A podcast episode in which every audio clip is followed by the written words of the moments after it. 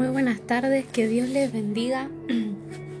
Como cada miércoles tenemos célula a las 15 horas presenciales y luego al terminar eh, pasamos el audio. Así que que Dios les bendiga en esta tarde y nada, vamos a compartir el mensaje que recuerden el pastor da los días lunes, los días domingo, perdón, eh, en el culto. Así que acá los desmenuzamos para que ustedes puedan recibir también la palabra. Aquellos que no pueden llegar a los cultos o que no pueden llegar a la célula, para eso está este audio. Así que oramos para comenzar y nos metemos a la palabra. Padre Celestial, en esta hora oramos, Dios mío, ponemos esta célula delante de tu presencia. Ponemos cada vida que está del otro lado oyendo este mensaje, esta palabra, delante de tu presencia. Oro para que tú traigas revelación de esta palabra. Dios mío, aquellos que estaban cansados, cansados, cansados, enfermos, trae sanidad, trae libertad, trae fuerzas nuevas en esta hora. Oro para que las fuerzas del cielo vengan. Oro para que tu palabra en esta tarde sea revelada en el nombre de Jesús y no solamente sean oidores sino hacedores, que puedan poner en práctica cada palabra, Padre en el nombre de Jesús. Que tu palabra sea revelada en esta tarde a través de este audio. Ponemos este momento, la vida de cada persona, delante de tu presencia. En el nombre de Jesús yo desato la sangre de Cristo sobre cada persona. En el nombre de Jesús y declaro los cielos abiertos para oír tu palabra, para escucharlo. En el nombre de Jesús y tomar cada palabra. Te damos toda la gloria toda la honra, la alabanza y el poder. En el nombre de Jesús. Amén, amén y amén. El mensaje que el domingo se estuvo impartiendo a través de la vida de nuestro pastor, el pastor Rafael Bianchi, es el siguiente. Edificando sobre una base sólida se llama. Y el primer versículo que vamos a tomar es Mateo 7, Mateo capítulo 7, versículo 24. El versículo 24 dice, Cualquiera pues que me oye estas palabras y las hace, le, le compararé a un hombre prudente que edificó su casa sobre la roca. O sea, cualquiera que pues oye estas palabras y las hace. ¿Saben eh, qué? Las iglesias se han llenado de gente que oía la palabra, en este tiempo, en todos los tiempos, las iglesias han llenado de gente que oía la palabra pero no la practicaba. Oía el mensaje pero no lo llevaba a la práctica. En esta crisis que vino, se pudo ver cómo la gente que estaba practicando la palabra, la estaba oyendo y poniendo en práctica, y la que no la estaba haciendo. La que estaba practicando la palabra se mantuvo en una postura firme. Su fe al mismo, al mismo nivel y aún a muchos su fe creció a otro nivel. Hubo lugares que en vez de menguar, más se multiplicaban, porque la palabra dice, cuanto más los oprimían, más se multiplicaban. Hay un secreto que es que cuando nosotros nos llevamos, eh, cuando nosotros llevamos la presencia de Dios, la presencia del Espíritu Santo, la crisis no nos mata. La crisis nos potencia y nos hace sacar la mayor potencia que hay dentro de, nuestro, de, de nosotros depositada. Cuando vienen las situaciones difíciles y vos estás aferrado a la presencia de Dios, vienen las crisis, vienen las situaciones, pero no te matan, te hacen más fuerte. Entonces, imagínense que la escritura dice que Dios puso en nosotros un tesoro de barro. Nosotros somos vasos de barro, estamos en formación, estamos siendo preparados por Dios, pero el tesoro que tenemos dentro es poderoso la palabra que llevamos dentro, pero también hay que practicarla en nuestras vidas.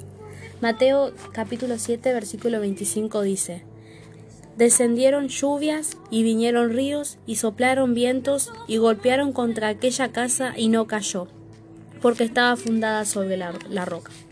Este versículo quiere decir que aquellos que oyen la palabra y la ponen en práctica, la palabra o lo hacen, Dios nos dice, los voy, Dios no dice los voy a librar de la crisis. Él dice, el que oye y las hace estarán firmes cuando todo pase. Es decir, Dios no te permite una vida eh, siempre bien, no te permite, por así decirlo, una vida una vida perfecta, pero sí te dice que cuando en los momentos que estés eh, en crisis, Él te librará. Eh, él te librará de toda situación, como por ejemplo del coronavirus, de la peste destructora, que vendría a ser eso. Él dice que el que oye y hace estarán firmes cuando todo pase y serán más sólidos y más fuertes que antes. O sea, cuando vienen las situaciones, las luchas, en, la familia, en el matrimonio, con los hijos, en los estudios, Él no te permite que, Él no te dice que no van a venir, sino que vas a estar firme, que van a pasar las situaciones, las crisis, los problemas, pero vas a estar firme. Y más sólidos, dice, más fuertes que antes. Pero ahora hay otro cristiano, hay otro tipo de creyente, perdón, que está en el versículo 26 que dice, eh, capítulo Mateo capítulo 7 versículo 26 que dice así pero cualquiera que me oye estas palabras y no las hace le, le compararé a un hombre insensato que edificó su casa sobre la arena. Es decir gente que va a la iglesia en este caso a la célula o escucha la, la célula y sigue su vida normal, no se deja transformar, no hace una persona, no se hace una persona misericordiosa, no siembra perdón, no siembra misericordia, sigue juzgando, sigue juzgando en sus propias leyes o tomando las cosas en sus propias eh, asociación, sin ir al consejo de Dios, sin ir a la presencia de Dios. Fíjese que los, que los dos se edificaron tanto el que escuchó y hizo y tanto el que escuchó y no hizo. Los dos se edificaron. En este tiempo hemos visto que gente que había edificado su vida, su matrimonio, sus demás cosas, hemos visto gente que, que ha edificado y muchos de ellos eh, hemos visto caer en este tiempo, más en este tiempo de crisis de pandemia, porque se cumple lo que está escrito, que si uno no edifica sobre la roca, cuando la crisis viene, el derrumbe es un hecho. Entonces, la cosa no es cuando todo esté bien, cuando todo va bien, sino qué pasa contigo cuando las cosas se pongan o se ponen difíciles. Vamos a seguir con el versículo 27 que dice, y descendió lluvia y vinieron ríos y soplaron vientos y dieron con impietud contra aquella casa y cayó y fue grande su ruina. Fíjese gente que edificó sobre los principios económicos, se enfocó solo en la economía y hizo crecer su economía. ¿Está mal? Quizás no está mal, pero nosotros que conocemos de Dios debemos poner a Dios en primer lugar. Quizás hizo su esfuerzo, su sacrificio, dejó su tiempo en esa empresa, en ese emprendimiento y de repente una crisis de ocho meses hizo que todo eso se fuera, se, cayera entre los dedos. Y todo ese sacrificio se fue. Puso toda su energía, toda su confianza en las finanzas, eh, en la economía, y en esos ocho meses cayó. Es decir, eh, todo ese sacrificio de años de tiempo fue desperdiciado. Entonces el tema es en dónde estás sacrificando vos. ¿A qué altar estás llevando tu sacrificio? ¿Al de las finanzas? ¿Al de la familia? al del matrimonio. Hay gente que puso su sacrificio al altar de las riquezas. Otros lo pusieron en el altar de la familia y no está mal. Pero la familia es un diseño, o sea, la familia depende de un diseño que viene de parte de Dios. Y si tu relación con Dios eh, está bien, todas las demás funcionarán. ¿Qué quiero decir? Que la familia depende del diseño que viene de parte de Dios y tu relación con Dios hará que todas tus demás relaciones funcionen. Si tú no estás bien o si tu relación con Dios no está bien, difícilmente vas a poder llevar las relaciones bien. O arreglas una y se te descompone otra. O arreglas otra y se te descompone la familia. Y arreglas la familia y se te descompone la finanza. Y arreglas la finanza y por ejemplo se te descompone el auto. Y tú dices, son muchas cosas, muchas situaciones, quiero arreglar y no puedo. Entonces, Dios en su palabra dice, encárgate de mis cosas, que yo me encargaré de las tuyas. Entonces, este tiempo de célula es tremendo porque podemos identificar en qué áreas nosotros estamos fallando aún para con Dios. Y después de identificar las áreas, poder eh, ponernos a cuentas con Dios y arreglar eh, eso que estábamos haciendo mal. Usted identifique si en esta célula hay algo que Dios le muestra, le habla, para poder arreglar, ser transformado. Eh, pónganlo en práctica. Así que, ¿y qué es lo de las cosas del Señor que Dios quiere que nos encarguemos mientras Él se encarga de nuestras cosas?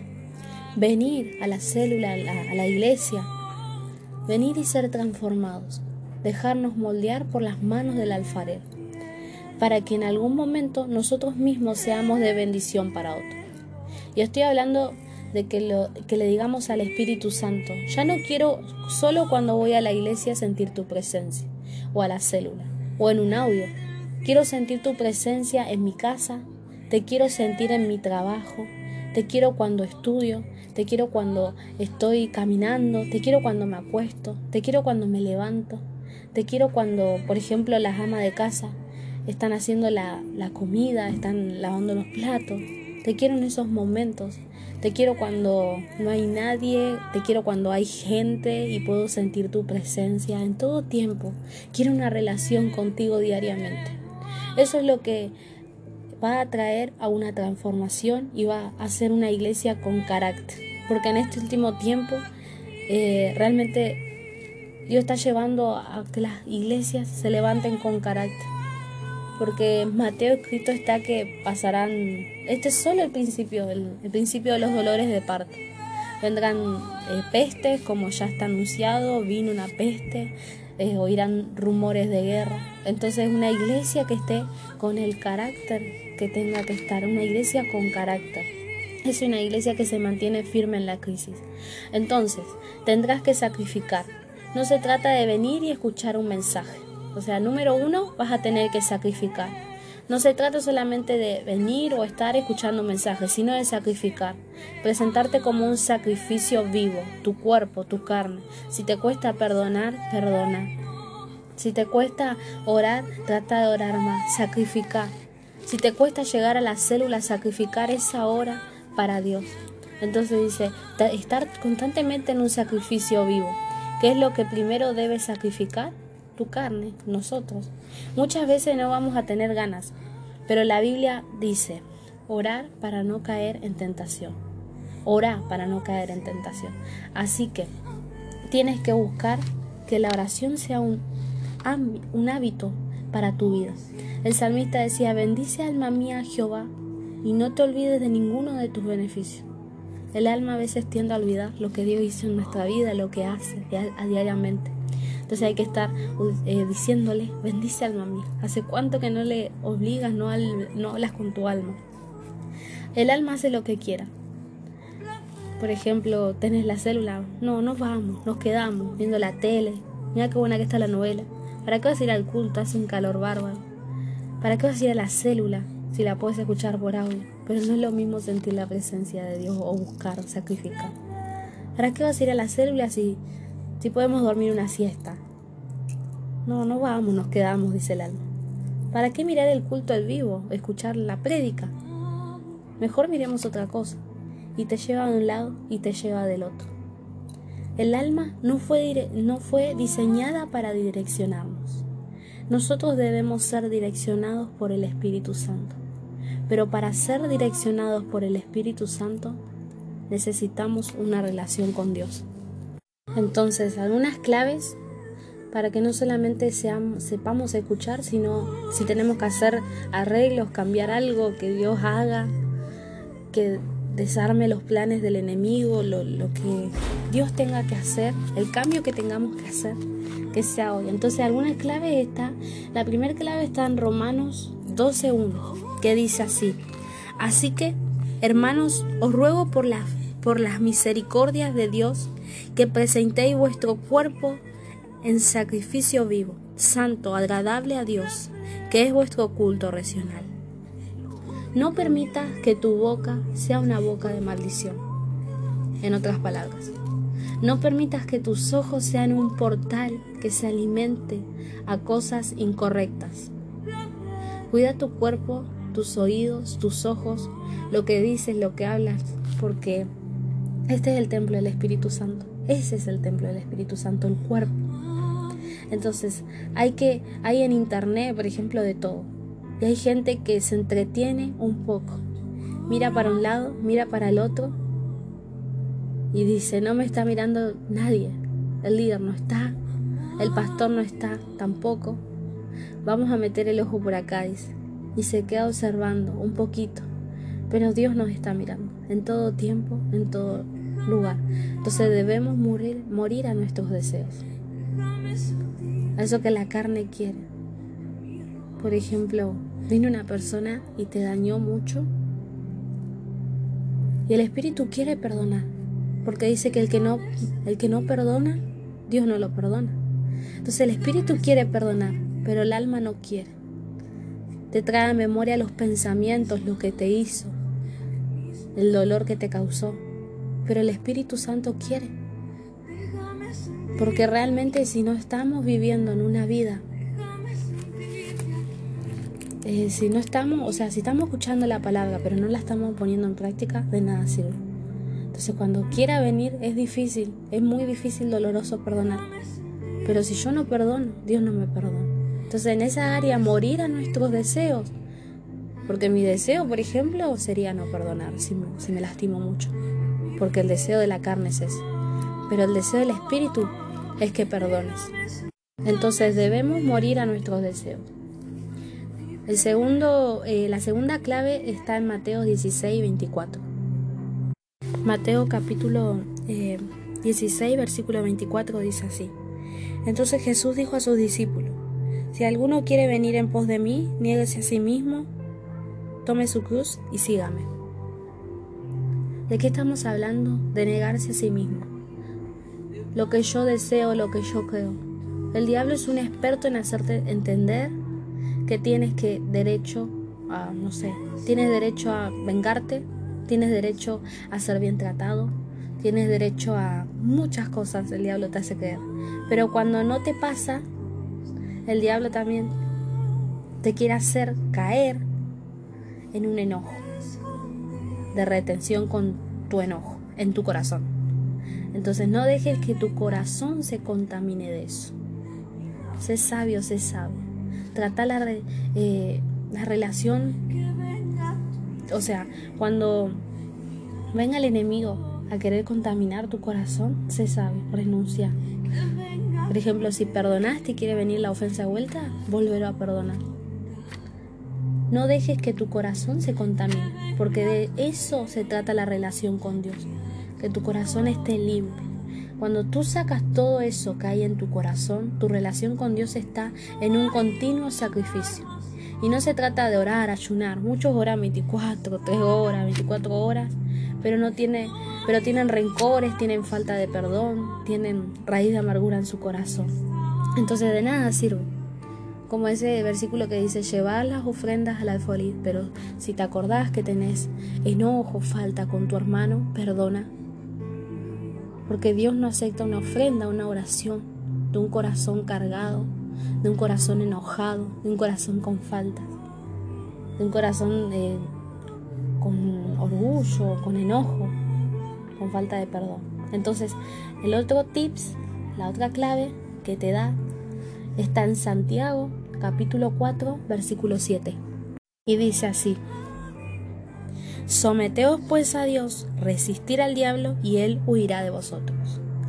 Necesitamos someternos a Dios, rendirnos, ¿Quién quiere, autoridad, quiere autoridad sobre principados, sobre potestades, necesita someterse a Dios. Fíjese el consejo. No se trata de que el diablo ponga a oírte a ti, sino de que tú pongas a, a al enemigo. Cuando hay, no sé, disturbios, contiendas, no sé, en tu familia, empezá a orar. Empezá a orar, el espíritu de contienda, échalo fuera, desata unidad. Ahí vos estás haciendo, estás eh, sometiéndote a Dios resistiendo al enemigo o a la tentación cuando vienen situaciones y vos resistís a eso que te enojaba, que te cargaba, lo resistís, no te enojas.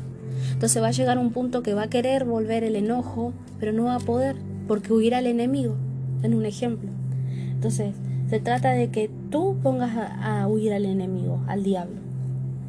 Y no que tú hagas que pongas eh, que, o sea, se trata de que el diablo ponga, no se trata de que el diablo ponga a huir a ti, sino que tú hagas a, o pongas a huir al diablo. Eso sería, que tú pongas a huir al diablo. Diablo, te vas de mi familia, te vas de mi finanzas, te vas de mi salud, te vas de mi matrimonio, de mis hijos, de mis estudios, aún de mi vida espiritual, de las situaciones que paso diario. Resistís a eso y el enemigo huirá. Entonces, eh, nosotros somos hijos de luz. La luz siempre va por encima de las tinieblas. El bien siempre vence, pero hay que practicarlo. Entonces, la última clave está en Romanos 12.2 que dice así. No os conforméis a este siglo, sino transformaos por medio de la renovación de nuestro entendimiento, para que comprobéis cuál sea la voluntad de Dios, agradable y perfecta. ¿Qué otras cosas que debemos hacer para que nosotros debamos estar ejecutando la palabra de Dios y cuando vengan las crisis estar firmes? Es esto. Como dice acá, no te conformes a este siglo. No te conformes aunque la gente entre en este siglo, no te conformes. La palabra de Dios dice, cielo y tierra pasará, mas su palabra no pasará. No te conformes lo que dicen las noticias, sino conformate lo que dice Dios. Entonces, eh, no estamos para conformar al mundo, sino para conformar a Dios. Y mientras obedecemos a Dios, Dios nos hará cabeza y no cola. Dios nos pondrá por encima y no por debajo. La Biblia dice que somos luz y sal. Vamos, este es el tiempo de empezar a alumbrar. Pero ¿cómo voy a alumbrar si yo no lo, no lo practico? ¿Cómo voy a hacerlo si no lo estoy viviendo? Entonces todo comienza en una relación con Dios. ¿Cómo está tu relación hoy con Dios? Así que te animo que te fijes si cómo estabas. Tu relación con Dios llevará a todas las demás relaciones a una perfecta armonía. Haz un altar en tu casa, reserva un lugar especial para el Señor, decía el pastor el domingo el altar familiar donde cada uno va y pide o deja sus cosas, sus cargas, las situaciones. Aun si tus hijos no responden a eso, no importa, ve tú, haz tú punta de lanza. Sé tú la punta de lanza en ese lugar. Ve a ese lugar cuando vengan las crisis a tu casa. Ahora vengo, yo sé dónde tengo que estar y vete al altar, a la presencia de Dios. Tus hijos van a ver que las crisis pasarán y tú estarás entera, entero y tus hijos dirán, si ella pudo, pudo poner todo bajo sus pies, poniendo a Dios y entrando de rodillas, ellos dirán, esa es la forma. No es tan, no es con pelea, no es con contienda, no es con guerra, es con la presencia de Dios. La presencia de Dios lo cambia todo. Así que te dejo este mensaje, espero que haya sido de bendición y que Dios te bendiga mucho. Aquellos hermanos que tengan el deseo de ofrendar, de diezmar o de pactar, les animo que puedan estar dejando un mensaje y vamos a contactarnos para ver cómo podemos, eh, ustedes pueden ofrendar, diezmar o pactar esta palabra. Que Dios les bendiga mucho, les mando un saludo muy grande. Paz, salón, bendiciones.